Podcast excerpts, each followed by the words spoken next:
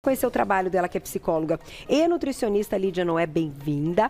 Tudo bom? Carol. Tudo bem. Prazer em conhecê-la. Recebi um material seu super legal e fiquei bem é, é, envolvida e assim uh, querendo, né, com, com, muita curiosidade, saber como que você chegou, né, o que que você uniu aí com essas duas especialidades para chegar num guia comportamental para o emagrecimento. Então, não basta só estratégias nutricionais. A gente precisa de mais coisa. Exatamente. Bem-vinda. Muito obrigada. Para chegar nesse guia, na verdade, foi através da minha experiência como nutricionista, que é a minha primeira hum. formação, e vendo o quanto as pessoas chegavam com queixas, que elas estavam, de fato, relacionadas muito mais aos desafios que estão é, pertinentes ao comportamento. E, ao longo dos anos, vendo que na prática as pessoas recebiam a estratégia elaborada da melhor forma uhum. e ainda enfrentavam o desafio. Como é que eu faço, Lídia? Não estou conseguindo seguir. E aí eu fui vendo o quanto a psicologia e toda essa mudança de comportamento, que é o que a gente alcança através da psicoterapia, uhum. é fundamental para que as pessoas consigam alinhar tanto o objetivo que foi traçado pelo nutricionista, tá. quanto também que ela consiga colocar em prática essa mudança comportamental, que também tem muito do nosso emocional. Então, uh, a gente não vai, a gente vai trabalhar com cada uma dessas dicas deste guia. No entanto, ele não substitui as estratégias nutricionais. De forma alguma. Ele vem para somar. Somar, exatamente. Tá, não para substituir. Então, eu acho legal a gente deixar isso claro, uh, para não parecer que, ah, então eu não preciso, de repente, adequar minhas calorias ou praticar atividade física, uh, se só também colocar em prática o que você vai nos ensinar. É um todo, É né? um todo. É um todo. Nós somos corpo, mente e espírito. Então, de uma forma bem holística, olhando o ser humano pelos três pilares, se nós conseguimos unir esse cuidado tanto da parte física, unindo o exercício, que a gente estava conversando é. também, quanto também com a parte comportamental, emocional, gerenciar essas emoções e também todo o desenvolvimento que leva o ser humano a se ver ele como um todo. É necessário que a gente se veja como um todo. Nós estamos aqui em união com tudo o que está ao nosso redor, Concordo. no mundo, né? Então vamos conhecer quais são os pilares aí desse guia. Vamos lá, você quer começar tirando o primeiro? Sim, vamos lá. Olha lá, e mandem perguntinhas no arroba Você Bonita TV, hein? Vamos ver, tá saindo já. Deixa eu te ajudar. Me ajuda aqui, por favor. Aê! Aê! Primeiro. Esse primeiro pilar, que é de fazer elogios a si mesmo. O que, que eu observo das principalmente mulheres que chegam no consultório? Homens, homens e mulheres, mas eu vejo que as mulheres elas são muito mais críticas com o próprio corpo. Então elas chegam focadas naquilo que não está bom. É verdade. E aí, eu sempre falo o seguinte: como é que você vai cuidar e melhorar alguma coisa referente a alguém que você não consegue validar, que você não consegue ver coisas positivas? Então, uma mulher que fica olhando na frente do espelho e reclama de como está o corpo, reclama da celulite, reclama da gordurinha localizada, fala que não consegue se olhar.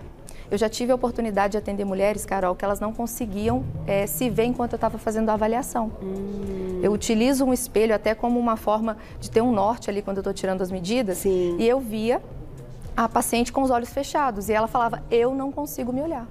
Puxa vida. E isso é muito sério. Sem né? dúvida. Né? Como é que eu faço algo por alguém que eu não consigo sequer olhar?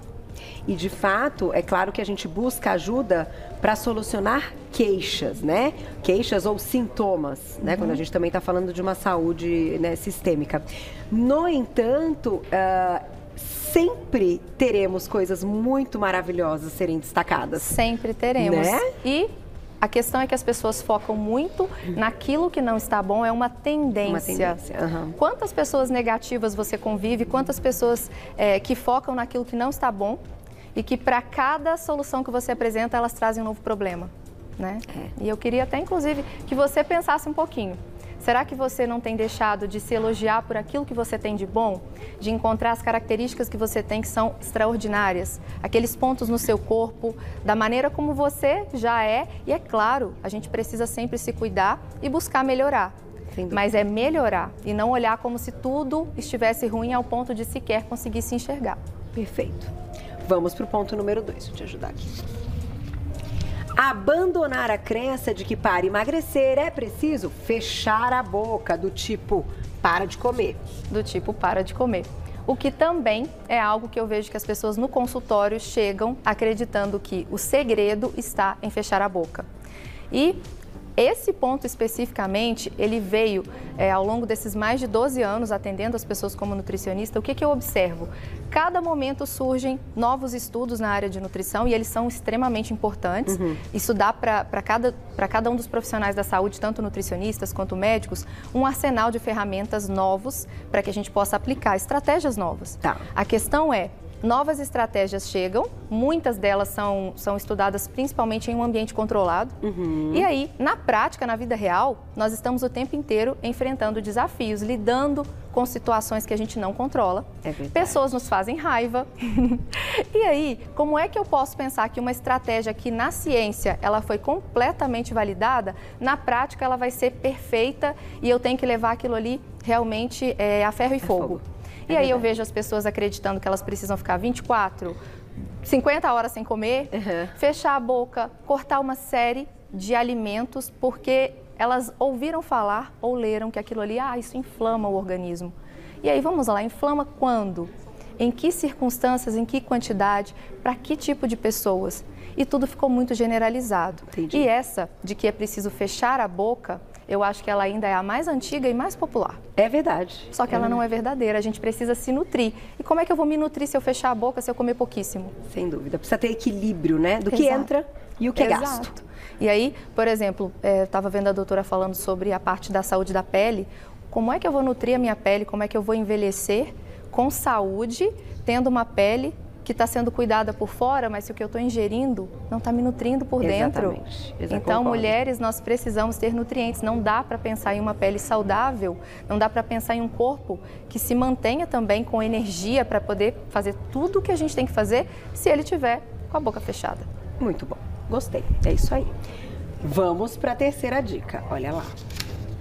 Resolver pendências que estejam causando estresse. Quantas vezes, Carol, as pessoas chegam ao consultório com uma vida de pernas para o ar, uhum. extremamente sobrecarregadas, com pendências no relacionamento, né, no casamento, com pendências com relação ao cuidado dos filhos, com o trabalho também, às vezes insatisfeito no trabalho que está fazendo, uhum, uhum. e as pessoas não mudando ou não buscando soluções para o que não está bom na vida, elas acabam fazendo o quê? Descontando na forma como elas se alimentam. Elas literalmente comem as emoções. Verdade. Só que ninguém ataca um prato de salada. né? Então, resolvendo pendências que estejam causando estresse, o que é completamente emocional e comportamental, vai fazer com que a pessoa tenha muito menos propensão de buscar descontar as emoções na comida. Então, isso aqui é fundamental. Muito bom. E é verdade. E, e ainda que ai, o momento está complicado, né? É claro que isso que a gente está comentando. Uh a gente faz por uma necessidade também, né? A gente está num momento de soma de estresse, uhum. soma de preocupações, um momento pós-pandemia muito estranho, uhum. né? E sem respostas, coisas, enfim, a gente ficou muito tempo ali numa situação é, é, que fomos privados de uma série de coisas, então agora parece que a gente quer fazer tudo uhum. numa, em 24 horas, uhum. e isso também é algo que aumenta o estresse, porque a gente fala, ah, não, mas não estou dando conta nem daquilo que eu queria fazer. Uhum. Então eu acho que a, a gente está num momento meio ter a cabeça meio pilhada, tá tudo meio... meio mais do que não, nunca, não é, doutor, então, e mais assim, do que nunca é importante começar a gerenciar esse estresse. E tem formas que também vão além da alimentação. Por exemplo, ah. tá com muito estresse? Começa a praticar meditação, tira um minuto do dia. Hoje até no, no telefone, no, no relógio. no relógio inteligente já é possível você monitorar, ele te avisa pare por um minuto e respire.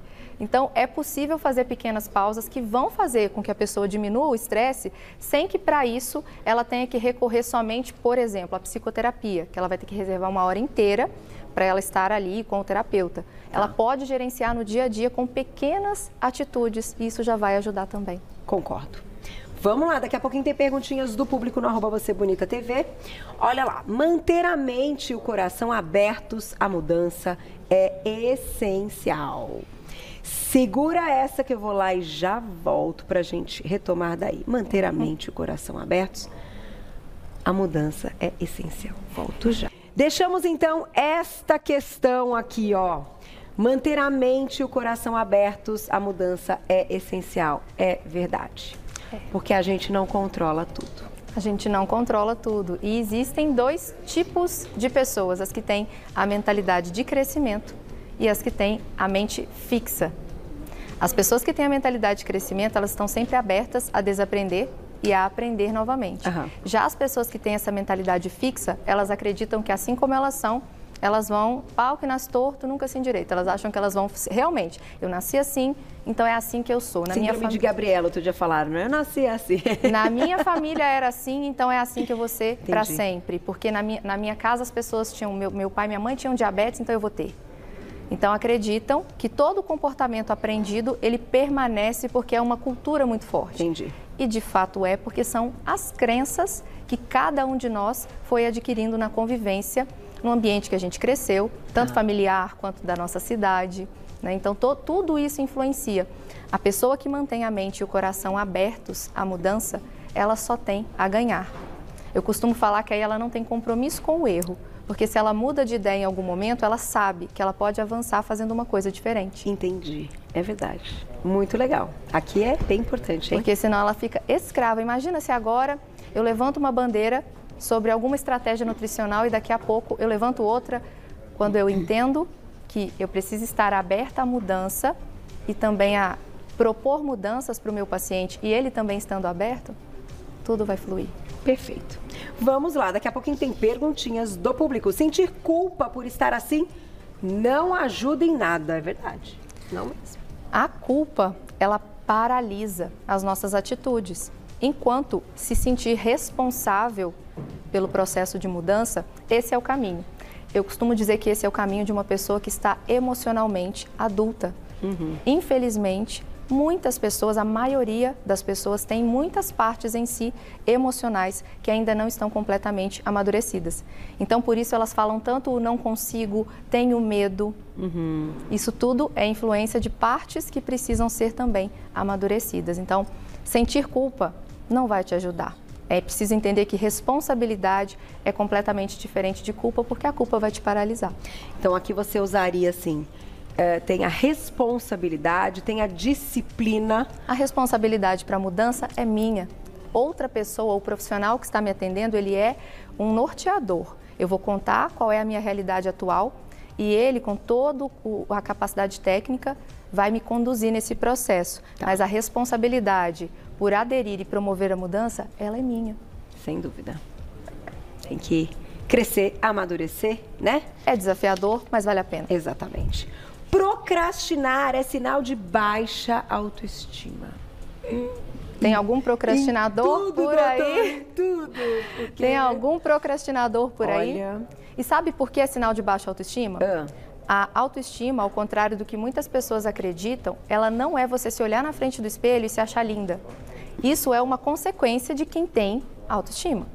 Agora, a autoestima, ela é um processo que ele é construído dia após dia. Quando? Quando eu sinto o desejo de me cuidar, quando eu sei que é importante fazer as coisas boas por mim uhum. e eu me dedico a elas e eu acredito que isso não é só o certo a ser feito, mas eu me sinto bem fazendo. Entendi. Isso é autoestima. E isso é processual, não é o resultado. Perfeito. Mas é o que eu faço todos os dias. Uma pessoa procrastinadora, ela faz o que tem que ser feito? Não. não. Ela tem autoestima? Não. Não. É um sinal de baixa autoestima. Então, se você se percebe como alguém que deixa sempre para depois o seu emagrecimento, seu autocuidado, o início da academia, que ela fica adiando e poderia já estar fazendo, entenda que isso é um grande sinal de que você precisa melhorar a sua autoestima tá aí e não procrastinar.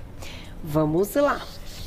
Vamos fechar com buscar a orientação profissional, sem dúvida, né? Tem coisa que dá para a gente fazer sozinho, mas tem coisa que não dá. Exatamente. E buscar a orientação profissional, isso não é uma particularidade só do público que não é da área da saúde. Eu sou nutricionista, sou psicóloga hum. e eu faço o meu autocuidado. Eu tenho profissionais que me conduzem, inclusive no meu autoconhecimento, desde quando eu entrei na graduação em psicologia.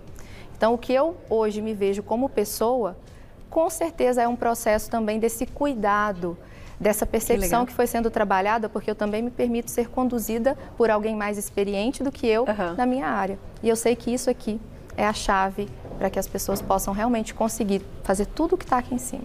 Olha só, você disse tudo agora. É, essa percepção de alguém que tem mais conhecimento, mais experiência Exato. e que vai é, é, te colocar ali para cima, né? Uhum. Que vai te levantar, que vai ser uma base para você conseguir ter maturidade, uhum. é, é, enxergar as coisas da melhor forma e conseguir colocar em prática esse guia comportamental. Muito legal. Minha diretora está fazendo uma pergunta que é, é interessante é, nesse ponto de vista. Quando a gente tem uma situação específica que, que é o nosso nossa área social da vida, né? Que a gente vai sair, que a gente se depara com amigos, que a gente vai numa festa, ou que a gente está junto com a família, ou que necessariamente as pessoas estão ali. Uh, enfim, comendo, bebendo e tal. E às vezes a gente está numa situação que eh, a pessoa quer seguir ali um padrão alimentar, ela precisa perder peso e não pode comer tudo que está tá ali. Como é que a gente conduz essa questão pensando no comportamento? Porque a disciplina, muitas vezes, se ela não vai poder comer aquilo que está ali, ela não vai comer. Uhum. Mas aquilo também não pode ser desconfortável, né? Como é que é essa questão? Então, como eu converso e indico para os meus pacientes e até mesmo para quem me acompanha nas redes sociais, eles sabem que essa é a minha conduta e é o que eu vivo na minha vida e eu consigo manter a minha saúde, manter um peso saudável, cheia de energia e disposição. Eu sempre oriento as pessoas o seguinte: se a sua rotina, se a sua alimentação diariamente, se as suas escolhas no seu dia a dia, elas são sempre as melhores possíveis e você está sempre buscando nutrir seu corpo, o que você come em eventos sociais não vai colocar tudo a perder, porque o nosso corpo ele tem também uma inteligência metabólica própria. Para? Para poder fazer com que isso seja é, eliminado. Mesmo que na segunda-feira, vamos supor que foi um final de semana de evento, é. a pessoa se sinta mais inchada, perceba que ela não, não está do, do, da mesma forma, a roupa está um pouquinho mais apertada. Daqui a poucos dias, com você voltando à sua rotina, tudo vai voltar ao normal. Isso é o corpo. O corpo ele faz um sistema de, de detoxicação natural. É verdade. E aí, a comida, ela também tem uma função emocional, social. Não é para você sentar à mesa com as pessoas que você ama ou para estar com seus amigos e ser a pessoa que fica olhando todo mundo fazer e você não fazendo. E eu vejo às vezes, Carol, que tem pessoas que começam a hum. identificar como se não comer fosse um sinal de que elas são mais fortes do que os outros. E não. Entendi. Você não é mais forte porque você não se envolve no que as pessoas estão fazendo. Entendi. Isso é apenas uma decisão e uma escolha sua. Agora, existem aquelas pessoas que sentam à mesa com a família e que elas se frustram e se sentem muito mal quando elas comem porque elas ficam com aquele pensamento, ai, mas eu não deveria estar fazendo isso. Entendi. Ou com então, é, ou então elas logo desistem do processo que elas tinham é, é, buscado de emagrecimento porque elas acreditam que vai ser muito difícil. Entendi. E não vai ser. É uma mudança de estilo de vida gradual e que a pessoa vai precisar de ter paciência. E é uma organização no fundo, né, doutora? Porque se você sabe que tal dia vai ter tal coisa, os outros dias, é como você falou, você mantém o equilíbrio e deixa aquele dia dessa questão até para suprir nossas necessidades emocionais, aquele prato delicioso, uhum. para aquele dia pontual que você sabe que vai acontecer. E né? entendendo. Né? É um e entendendo que não vai ser a única vez que você vai poder fazer isso. E sabendo que não vai ser a única vez, não tem que ir com tanta sede ao pote. Sim. Né? Eu tenho uma vida social muito ativa com meu marido e assim, a gente está sempre com os amigos. Eu tenho vários amigos que são meus pacientes de nutrição e eles se sentem super à vontade exatamente por isso. Sim. Vão para viagem no exterior, me marcam comendo coisas saborosas porque sabem que o que importa é que a minha rotina seja equilibrada e que a minha mente também esteja sã. É só voltar. Funcione. É só, é voltar. só voltar. Perguntinha do público, olha lá quem escreveu pra gente, aproveitem que estamos ao vivo. É, esse está sem nome, então vamos lá. Compulsão alimentar devido a emoções desequilibradas, como agir diante disso? A compulsão alimentar ela precisa ser tratada. Para poder ter um diagnóstico de compulsão alimentar e ser um diagnóstico clínico, a pessoa não pode julgar baseado no que ela imagina que seja. Tá. tá? Então é importante que busque ajuda sim ajuda psicológica. E que tenha diagnóstico. E que tenha um diagnóstico, exato. Dá tempo de mais uma, olha lá. É um depoimento. Então, aqui a Ju. Obrigada, Ju. Um beijo. Me culpo muito por estar acima do peso. Não consegui perder peso após minha gravidez há três anos atrás. Não consigo ter foco. O caso da Ju é um dos casos que esse guia vai ajudar muito. Ela falando da culpa. A culpa não vai ajudar, porque a culpa vai paralisar. Ela não consegue o resultado exatamente por quê? Porque ela se culpa e a culpa paralisa e faz com que a gente não consiga dar nenhum passo para frente. Tem que abrir a mente, como você colocou, né, doutora? É. E ó, dá uma olhada, vai estar lá nas nossas redes sociais, Ju, cada um desses itens para você pensar um pouquinho sobre, né? Sabe a questão da culpa? É, quando uma pessoa é declarada culpada no tribunal e o juiz uhum. bate ali o, o martelo, o culpado ele vai ficar o quê? Privado da liberdade. Sim. O culpado, ele não merece coisas boas. Então, imagina, se eu trago um sentimento de culpa, como é que eu vou conseguir também assumir e fazer coisas boas por mim? É verdade, faz todo sentido. Pensem assim, ó, até, acaba sendo até lógico e racional, né? Olha lá, tem mais perguntinha, dá tempo, temos um minuto, mas dá tempo. Mônica, obrigada, um beijo. Gostaria de saber, depois de quanto tempo a mudança se torna para a vida toda ou será para sempre se policiar? Não vai precisar se policiar, Mônica, porque uma vez que você entendeu toda essa dinâmica e você agora tem autoestima, vive o processo de gostar de se cuidar, de gostar de fazer coisas boas por você, pela sua saúde, você também é, não vai mais precisar se policiar, porque isso vai ser algo natural. Natural, né? É. Acaba acontecendo. Não é para é um ser estilo difícil. de vida. É um estilo de vida, não é um para ser difícil. Tá. Não é para ser Não é pra difícil. sofrer. Não é para sofrer. Ser saudável não é para te causar sofrimento. É, é para ser gostoso. É pra ser Adorei, gente, que trabalho legal. Lídia não é psicóloga e nutricionista, então contou um pouquinho da história dela e desse guia comportamental do emagrecimento, que é isso que ela faz, né, hoje, uh, uh, clinicando, e eu achei muito legal. Volte, viu? Temos muitas Ai, coisas para conversar, para ajudar Volto sim. muita gente. Vai lá no arroba Lidiane Noé 1. Lídia Noé. Ah, desculpa, Lídia Noé. Então, é verdade, desculpe. Arroba Lídia Noé e o numeral 1, tá? Arroba Lídia Noé e o numeral 1. Vocês ah, já encontram o trabalho dela. Ah, o texto que ela mandou? Ah, então, ó, isso aqui vai estar lá no Insta e eu recebi um material seu também muito legal. Parabéns, eu gostei Obrigada. muito. Obrigada, gente. Beijo, beijo. Até amanhã, meio de meia. Beijo, beijo. Obrigada.